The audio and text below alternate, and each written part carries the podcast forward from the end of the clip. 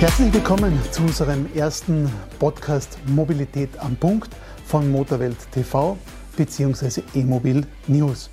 Und wir haben uns heute ein ganz spannendes Thema ausgesucht für unseren ersten Podcast, nämlich E-Fuels, also künstlich hergestellte Treibstoffe. Wir leben derzeit in einer Zeit, wo es sehr viele Diskussionen gibt zwischen E-Mobilitätsfahrern bzw. Puristen, die also den Verbrennungsmotor auf keinen Fall vermissen möchten, äh, wie wird die Zukunft ausschauen? Also was werden wir in Zukunft fahren? Und da gibt es eben diese Diskussion, sollen wir mit künstlich hergestellten Treibstoffen weiter unsere Verbrennungsmotoren betreiben, mit umweltschonenden künstlich hergestellten Treibstoffen natürlich, oder sollen wir komplett auf die E-Mobilität umsteigen? E-Fuels sind auch deshalb in aller Munde, weil das wisst ihr sicher, die Formel 1 ab 2025 ausschließlich mit E-Fuels betrieben wird. Ähm, die Formel 1 geht damit also wieder in die Vorreiterrolle, wird das einmal testen, schauen, ähm, wie das Ganze überhaupt funktioniert, wie praktikabel das Ganze ist. Es gibt natürlich noch ein zweites Problem, warum wir uns diesem Thema widmen. Die EU hat zwar gesagt, dass ab 2035 keine Verbrennungsmotoren mehr zugelassen werden dürfen, viele Autohersteller haben das schon vorgezogen. Wir wissen es vom VW-Konzern, der wird je nach Marke circa ab 2027 keine Verbrennungsmotoren ausliefern. Aber es werden ja jetzt auch noch Verbrennungsmotoren verkauft. Das heißt, das Thema Verbrennungsmotor wird uns auch in Zukunft weiterhin begleiten. Denn derzeit werden circa 87 Prozent aller Fahrzeuge in Österreich zumindest mit oder zusätzlich zu einem Elektromotor, also ein Hybrid, mit Verbrennungsmotoren zugelassen. Ja, und die werden natürlich 10, 15 Jahre weiterhin genutzt werden. Die Möglichkeit, diese umweltschonend zu betreiben, sind eben sogenannte E-Fuels. Und wir schauen uns jetzt einmal an, was sind denn eigentlich E-Fuels? Um E-Fuels zu bekommen, muss man einmal Wasserstoff herstellen. Das geht bekanntlich mit der Elektrolyse. Man nimmt also Wasser und Strom, der natürlich grün hergestellt sein muss, sonst hat es wieder keinen Sinn, und extrahiert dabei den Wasserstoff.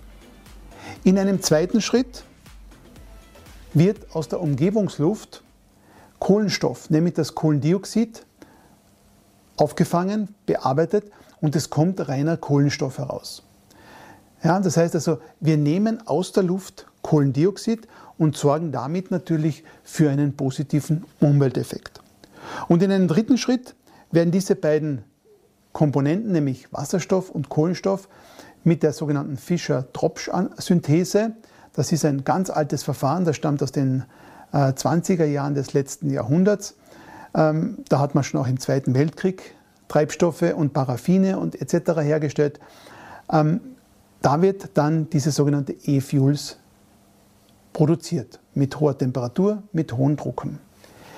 Jetzt ist natürlich die Frage, die, man sich immer stellt, ähm, wie viel Energie brauche ich denn, um einen Liter Benzin oder einen Liter Diesel herzustellen? Und das schauen wir uns auch einmal kurz an, weil die EU hat das nämlich berechnet. Um einen Liter Benzin herzustellen, braucht man ca. 16 Kilowattstunden Strom. Für einen Liter Diesel ist es ein bisschen mehr, nämlich 18 Kilowattstunden. Das sind Durchschnittswerte, hängt jetzt von dem Verfahren ab, wie diese Fischer-Tropsch-Synthese funktioniert. Jetzt werden Elektromobilisten sagen, naja, wenn ich 16 kW oder 18 kW in eine Batterie reinlade, komme ich damit 100 Kilometer. Mit einem Liter Diesel oder Benzin, das wissen wir selber, wenn wir einen Verbrauch hernehmen von 7 Liter auf 100 Kilometer, dann kommen wir gerade einmal 17 bis 20 Kilometer, je nachdem, wie sparsam wir mit dem Fahrzeug fahren. Das heißt, das wird also nicht funktionieren, dass wir hier sehr sparsam unterwegs sind. Allerdings darf man eines nicht vergessen. Es gibt Regionen in Österreich, die bei günstigen Wetterlagen dermaßen viel Strom produzieren und diesen gar nicht weitergeben können, weil unsere Leitungen in Österreich leider nicht ganz auf dem neuesten Stand sind. Das heißt, es würde Strom einfach so verpuffen. Und bevor man ihn ungenützt lässt, könnte man ja hier Wasserstoff herstellen, Kohlenstoff aus der Luft extrahieren und damit E-Fuels herstellen. Jetzt ist immer die Frage, können alle Fahrzeuge in Österreich mit E-Fuels eigentlich betrieben werden. Und auch da haben wir uns schlau gemacht. Und zwar, wir haben uns einmal angeschaut, wie schaut denn der Stromverbrauch in Österreich aus. Nämlich 2020 wurden in Österreich ca. 97 Terawattstunden Strom produziert und auch verbraucht. Wenn jetzt alle Fahrzeuge mit E-Fuels, also wenn man Treibstoff für alle Fahrzeuge herstellen will, dann verbraucht Österreich ca. 10,5 Milliarden Liter pro Jahr und das würde einen Energiebedarf von 180 Terawattstunden, also knapp doppelt so viel Energie, wie wir sonst verbrauchen, einfach nutzen. Ja, und das ist natürlich unrealistisch. Die Verfahren, muss man auch fairerweise dazu sagen, sind erst in der Entwicklung, die werden besser. Äh, es ist auch ein E-Fuel sind auch derzeit noch viel zu teuer. Es kostet ein Liter Benzin circa zwischen 1,60 Euro bis 1,90 Euro. Aber auch das wird natürlich wesentlich billiger werden. Und die Industrie sagt, irgendwann einmal wird ein Liter E-Fuel circa 1,20 Euro dann im Endeffekt kosten.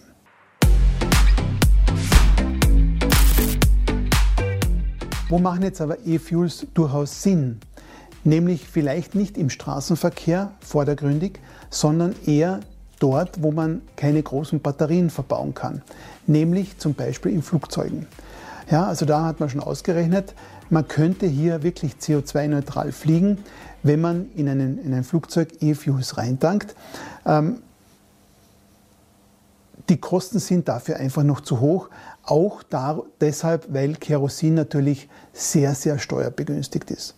Ja, also das würden die Fluggesellschaften derzeit noch nicht nutzen, aber das wäre eine Möglichkeit. Zweite Möglichkeit ist die Schifffahrt. Auch dort braucht man große Mengen äh, und würde mit Batterien einfach überhaupt nicht zurechtkommen. Äh, auch hier könnte man auf diese sogenannten E-Fuels zurückgreifen.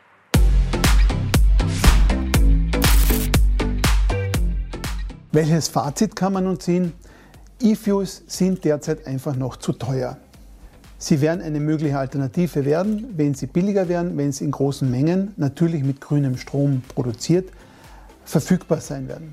Die EU plant bis ins Jahr 2025 circa 100 Millionen Liter Treibstoff, also künstlichen Treibstoff, herzustellen. Äh, manche Prognosen gehen auch bis zu 500 Millionen Liter aus. Ähm, das wird man sehen, ob das funktioniert. Wenn man sich da jetzt nur die Zahlen überlegt, Österreich braucht ca. 10,5 Milliarden Liter Treibstoff, ja, dann ist das ein Tropfen auf den heißen Stein. Es ist nicht nichts, aber es ist ein Tropfen auf den heißen Stein. Der große Vorteil ist, wir brauchen uns keine neuen Autos kaufen. Der zweite große Vorteil ist, E-Fuels sind in Regionen, in denen es einen Überschuss an Strom gibt, umweltschonend. Ja? Wir brauchen eben, wie gesagt, keine Autos umbauen. Wir können das eins zu eins in die bestehenden Autos tanken und sind damit umweltschonend unterwegs.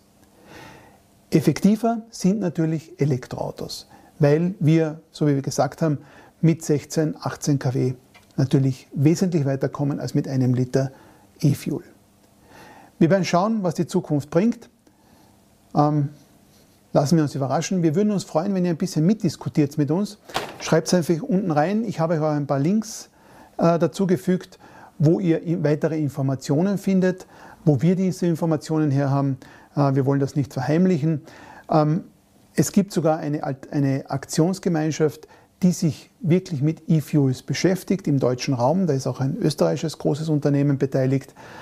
Da wird geforscht, da wird für die Zukunft etwas entwickelt, was natürlich für, den CO, für die CO2-Reduktion ein wesentlicher Bestandteil ist. Wenn ihr mitdiskutiert, bleibt bitte freundlich. Wir wollen hier keine gehässigen Kommentare lesen. Äh, wir wollen offen diskutieren. Wir würden uns auch freuen, wenn ihr den, den Kanal abonnieren würdet. Wir würden uns freuen, wenn ihr uns Themenvorschläge macht. Ihr seht eine E-Mail-Adresse unten eingeblendet, podcast.motorwelt.at. Ähm, da könnt ihr uns Fragen stellen. Äh, wir werden das zeitnah, also wirklich sehr schnell beantworten und freuen uns schon auf eure Beiträge und bis zum nächsten Mal sage ich danke fürs Zuschauen. Auf Wiedersehen.